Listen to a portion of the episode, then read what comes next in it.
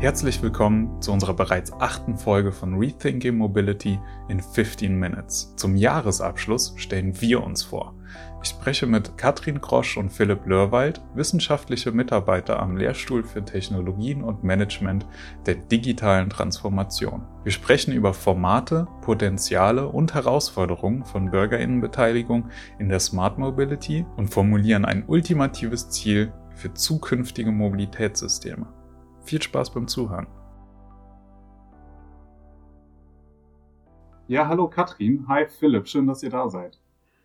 Ja, hallo Alex, wir freuen uns, nachdem wir jetzt ganz begeistert die Podcast-Folgen der letzten Wochen verfolgt haben, dass wir jetzt auch mal hier in deinem Studio sozusagen sein dürfen und uns auch inhaltlich an dem Podcast beteiligen dürfen. Ja, von mir auch ein äh, ganz äh, herzliches Hallo und äh, vielen Dank für die Einladung und ich freue mich auf die nächsten Minuten mit euch. Ja, sehr cool. Freut mich auch sehr, dass wir uns zusammengefunden haben zu dieser, sagen wir mal, Weihnachtsabschlussfolge aus dem Rethinking Mobility Team. Katrin, ich würde ganz gerne mit dir anfangen. Erzähl ein bisschen was über dich. Du bist Kommunikationswissenschaftlerin und Teamleiterin Leiterin des Forschungsbereiches User-Centered Acceptance am Lehrstuhl für Technologien und Management der digitalen Transformation. Ähm, was kann ich mir darunter vorstellen? Ja, genau. Ich habe die Freude, ein interdisziplinäres Team am Lehrstuhl zu leiten, was sich ähm, jetzt seit zwei Jahren mit diesem Thema beschäftigt. Nutzerakzeptanz ähm, haben, wir, haben wir diese Gruppe genannt. Was machen wir da genau? Ja, wir schauen uns ähm, die Gesellschaft und die Menschen, die in dieser Gesellschaft leben, das nennt man ja auch so soziotechnisches System, gucken wir uns an ähm, und überlegen oder forschen dazu, welche Herausforderungen mit neuen Technologien ähm, aufkommen, wie wir diese ähm, den Menschen näher bringen können und wie sie ähm, ja ein bisschen mehr in den Umgang mit diesen Technologien kommen und da ein bisschen geübter drin sind. Ähm, und diese Blackbox, die ja oft mit dem Thema künstliche Intelligenz äh, verbunden wird, die wollen wir eben immer mehr ähm, auflösen und dass die Leute eben auch diese Angst vor diesem Fremden ein bisschen ähm, schmälern. Mhm. Sag noch ganz kurz, wie kommt man denn dazu, als Kommunikationswissenschaftlerin in dem Bereich der digitalen Transformation zu arbeiten? Ja, das ist eine gute Frage. ähm, ich habe tatsächlich seit meinem Studium ähm, immer in interdisziplinären Teams ähm, in technischen Bereichen gearbeitet fast, ich glaube, neun Jahre oder zehn Jahre waren es ähm, an der RWTH Aachen, wo ich auch studiert habe und promoviert habe. Und ähm, da habe ich erst als wissenschaftliche Mitarbeiterin und später auch da als Forschungsgruppenleiterin an einem Maschinenbauinstitut gearbeitet. Ähm, ich fand das immer schon unglaublich spannend, mit anderen Disziplinen, Disziplinen in den Austausch zu kommen, weil immer der eigene Tellerrand immer ein bisschen ähm, ja, erweitert wurde. Ich habe über ein ähnliches Thema auch meine Doktorarbeit geschrieben, wie sich eben so Wissensgrenzen verschieben können. Und das ist eigentlich das, was ich auch täglich in meinem Arbeitsumfeld mache, ähm, dass ich mit unterschiedlichen Menschen spreche, unter dis unterschiedlichen Disziplinen mich ähm, austausche und ja, ich fand das immer schon spannend ähm, seit dem Studium und bin da auch eben hängen geblieben und bin dann vor zwei Jahren ähm, nach Wuppertal gekommen an die Uni und leite seitdem eben diese Gruppe ähm, und find, finde das immer noch super spannend, mich da einfach auszutauschen. Mhm. Philipp und du bist Nachhaltigkeitsmanager, studierter Nachhaltigkeitsmanager. Ähm, was lernt man denn als Nachhaltigkeitsmanager und woran arbeitest du gerade am TMDT? Ja, genau. Also den, den Masterstudiengang habe ich, wie du gerade schon gesagt hast, in Sustainability Management äh, auch hier an der Universität in Wuppertal absolviert. Und die Ausbildung in dem Bereich ist recht breit. Also neben natürlich den ganzen, sage ich mal, Kennzahlenmanagement, welches man kennenlernt, äh, CSR-Richtlinien und Co., die für große Unternehmen äh, verabschiedet worden sind, beschäftigt man sich aber auch erstmal ganz generell damit, die Wirtschaftstheorien, die es äh, in der Welt gibt, ähm, kennenzulernen, aufzuarbeiten, zu analysieren und zu bewerten und dort natürlich auch das äh, kapitalistische System einfach mal ein wenig zu hinterfragen und auch nach alternativen Möglichkeiten und Systemen zu suchen und den Studierenden auch einfach diesen, diesen breiten Blick ähm, zu vermitteln. Und ich denke, dass dadurch uns eine sehr interessante Perspektive auf die heutige Welt eröffnet worden ist. Und um jetzt zu meiner Arbeit am Lehrstuhl äh, CMDT zurückzukommen, ähm, bin ich jetzt dort gerade in einem Forschungsprojekt gelandet, wo es um das Thema Mobilität geht, aber natürlich, wie Katrin es gerade auch schon gesagt hat, untersuchen wir Möglichkeiten der Partizipation zwischen diesen Schnittstellen von Mensch und Technik. Wie können wir auch Akzeptanz fördern? Ähm, wie können wir Vertrauen schaffen in die Technologien, die ja im Bereich Mobilität ähm, einfach sehr, sehr große Potenziale haben, aber auch für viele Menschen sehr schwer zu greifen sind. Und das auch erstmal runterzubrechen auf eine Ebene, die greifbar wird und dann wieder in den verschiedenen Gesellschaftsstrukturen auch zu schauen, welche Form von Ängsten und auch Bedarfen gibt es jetzt gerade und gibt es in der Zukunft, um auch die Menschen in der Zukunft äh, ja einfach ein lebenswertes Leben in der Stadt ermöglichen zu können. Mhm. Jetzt hast du es gerade schon angesprochen. Ähm, du meintest, wir sind in einem Mobilitätsprojekt. Damit meinst du natürlich auch äh, Rethinking Mobility. Katrin, kannst du uns das mal kurz zusammenfassen? Was macht Rethinking Mobility?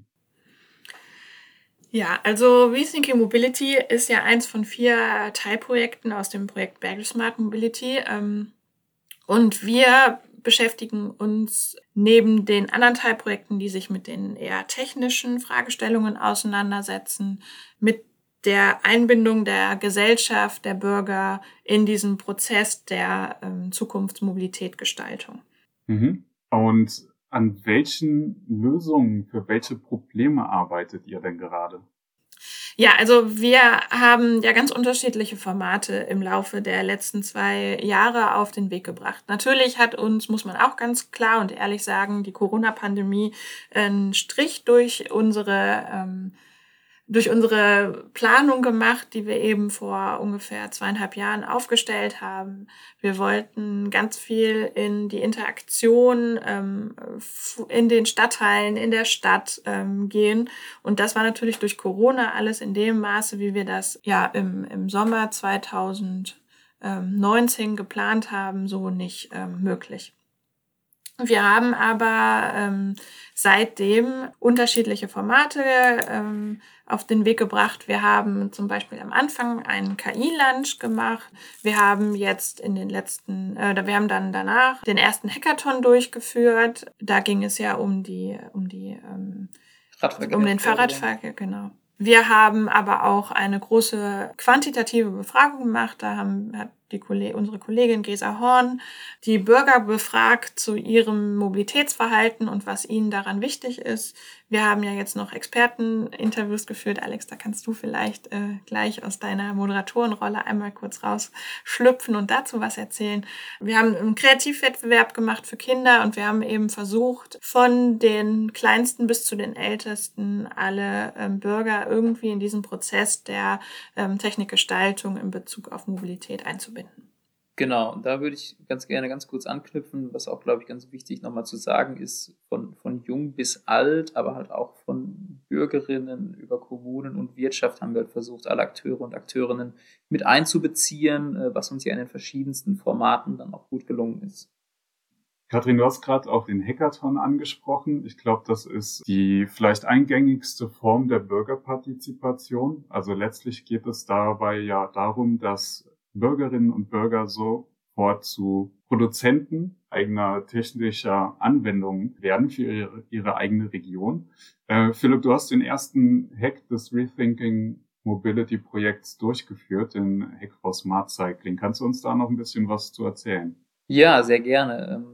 Ist der erste von drei Hackathons gewesen, die im Rahmen des Projektes geplant gewesen ist. Wir haben uns natürlich die Frage gestellt, äh, welchen thematischen Schwerpunkt möchten wir wählen und fanden gerade angesichts der Tatsache, dass wir jetzt in Wuppertal und im Bergischen Land äh, im Themenbereich Fahrradinfrastruktur doch noch sehr viel Potenzial zur Verbesserung haben, dass wir ähm, deswegen das Thema der, des Smart Cyclings gewählt haben, mit der Intention oder mit dem Ziel der Veranstaltung dass wir die Menschen, die dort teilnehmen, primär Studierende, ähm, dazu motivieren, sich die Probleme ihres eigenen Alltags, wenn es um ihre Alltagsmobilität geht, im Speziellen die Radverkehrs, äh, der Radverkehr, ähm, sich das, ja, sich diese, diese, diese Probleme nochmal vor Augen zu führen und dann halt gemeinsam in Teams nach Lösungen zu suchen. Wie kann ich diese Problemstellungen angehen? Und dazu haben wir den Datenmarktplatz, der in einem anderen Teilprojekt von Bergisch Smart Mobility entwickelt worden ist, genutzt und hatten die Möglichkeit, lokale Daten dort einzuspeisen, die wir den Teilnehmenden zur Verfügung stellen konnten, um halt App-Prototypen dort zu generieren.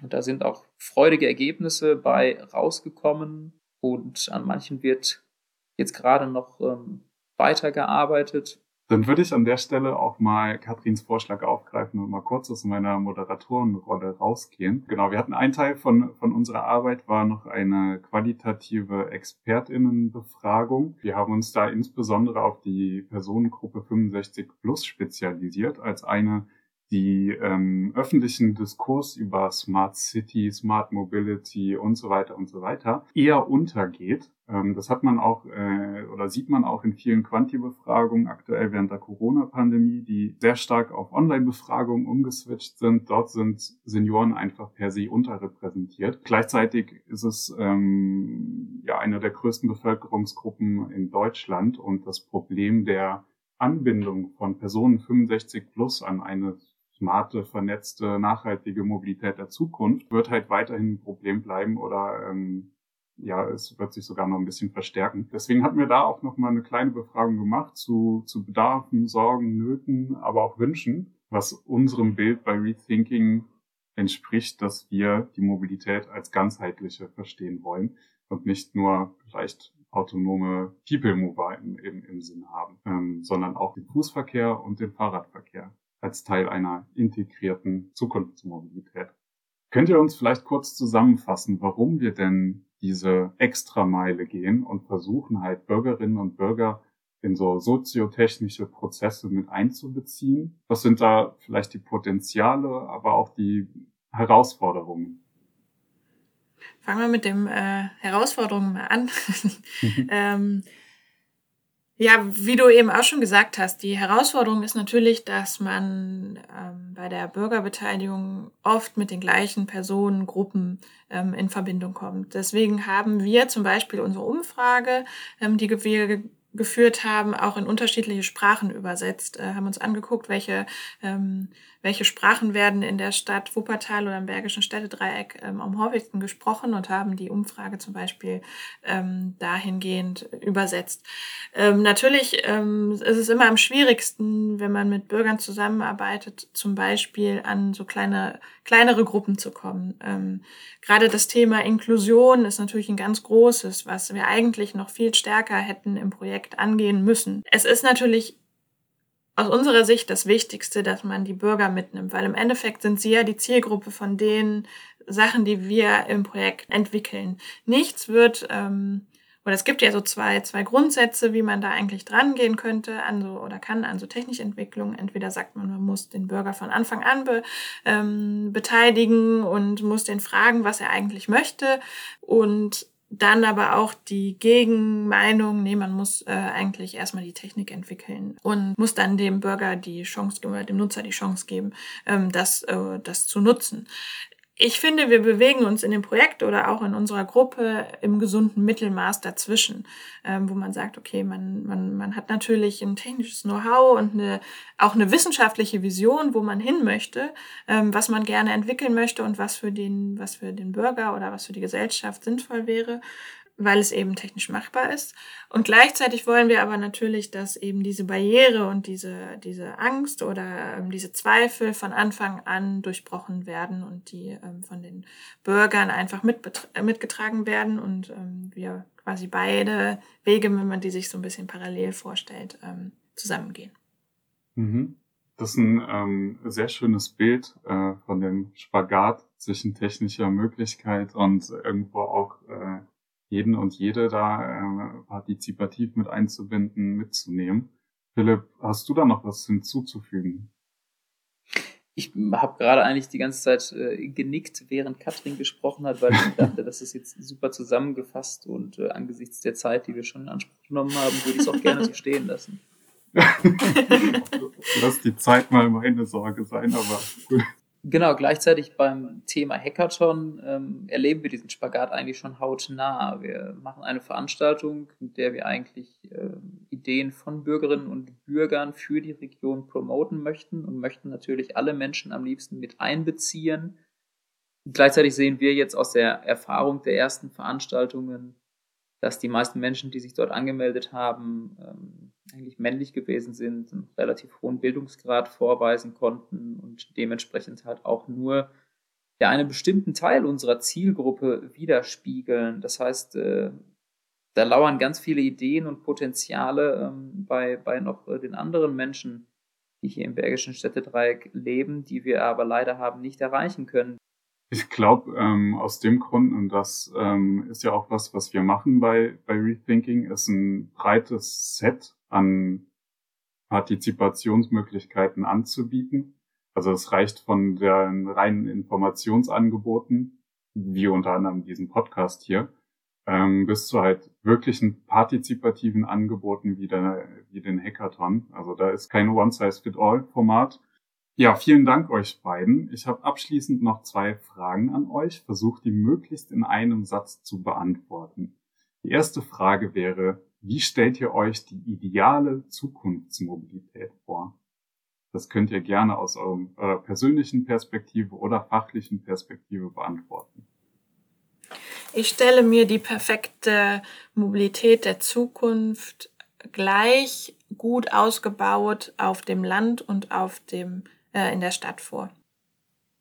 Für mich sind in der Mobilität der Zukunft viele wichtige Aspekte wie Dimensionen der Nachhaltigkeit, des Sozialen, aber auch des Vernetzten und Sicheren miteinander kombiniert und vor allem durch Bürgerinnen und Bürger auch akzeptiert.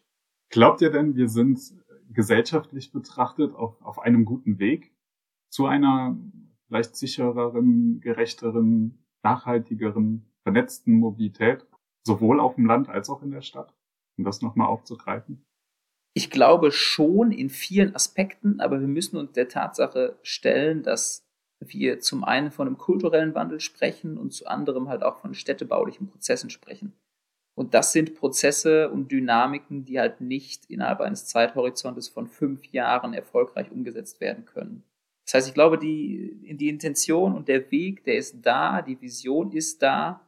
Die Umsetzung wird aber noch ein wenig Zeit in Anspruch nehmen. Ähm, ich glaube, dass die letzten anderthalb und äh, zwei Jahre gezeigt haben, wie vulnerabel eigentlich unser Mobilitätssystem ist, weil ähm, man Mobilitätsformen, die man bis vorher vielleicht total sicher angesehen hat, plötzlich sich unsicherer anfühlen, wie zum Beispiel das Zugfahren. Und man gedacht hat, beim Zugfahren kann mir eigentlich gar nichts passieren und plötzlich fahren die Leute keinen Zug mehr, weil sie Angst haben, sich im Zug, ähm, weil sie so eng auf anderen Menschen ähm, stehen oder äh, an Menschen sitzen, ähm, sich anstecken können. Also ich glaube, ich finde, das ist schon ein ganz, äh, ganz prägnanter Blick, den man da haben muss. Und ich glaube, dass die Mobilität gerade äh, dahingehend sich auch nochmal anpassen muss, dass es eben sich für alle zu jeder Zeit richtig anfühlt, die Mobilitätsform, die sie gewählt haben.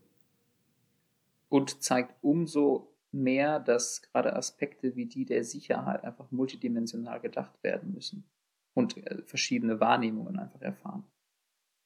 Ich finde, das ist auch ein schöner Abschlussgedanke, dass wenn wir die Zukunftsmobilität multimodal denken, wir da auch die Personen mitdenken sollen, die ähm, am Ende irgendwo auch zufrieden und glücklich mit ihrer jeweiligen Mobilitätsform und Wahl sein sollten. Das wäre doch das ultimative Ziel.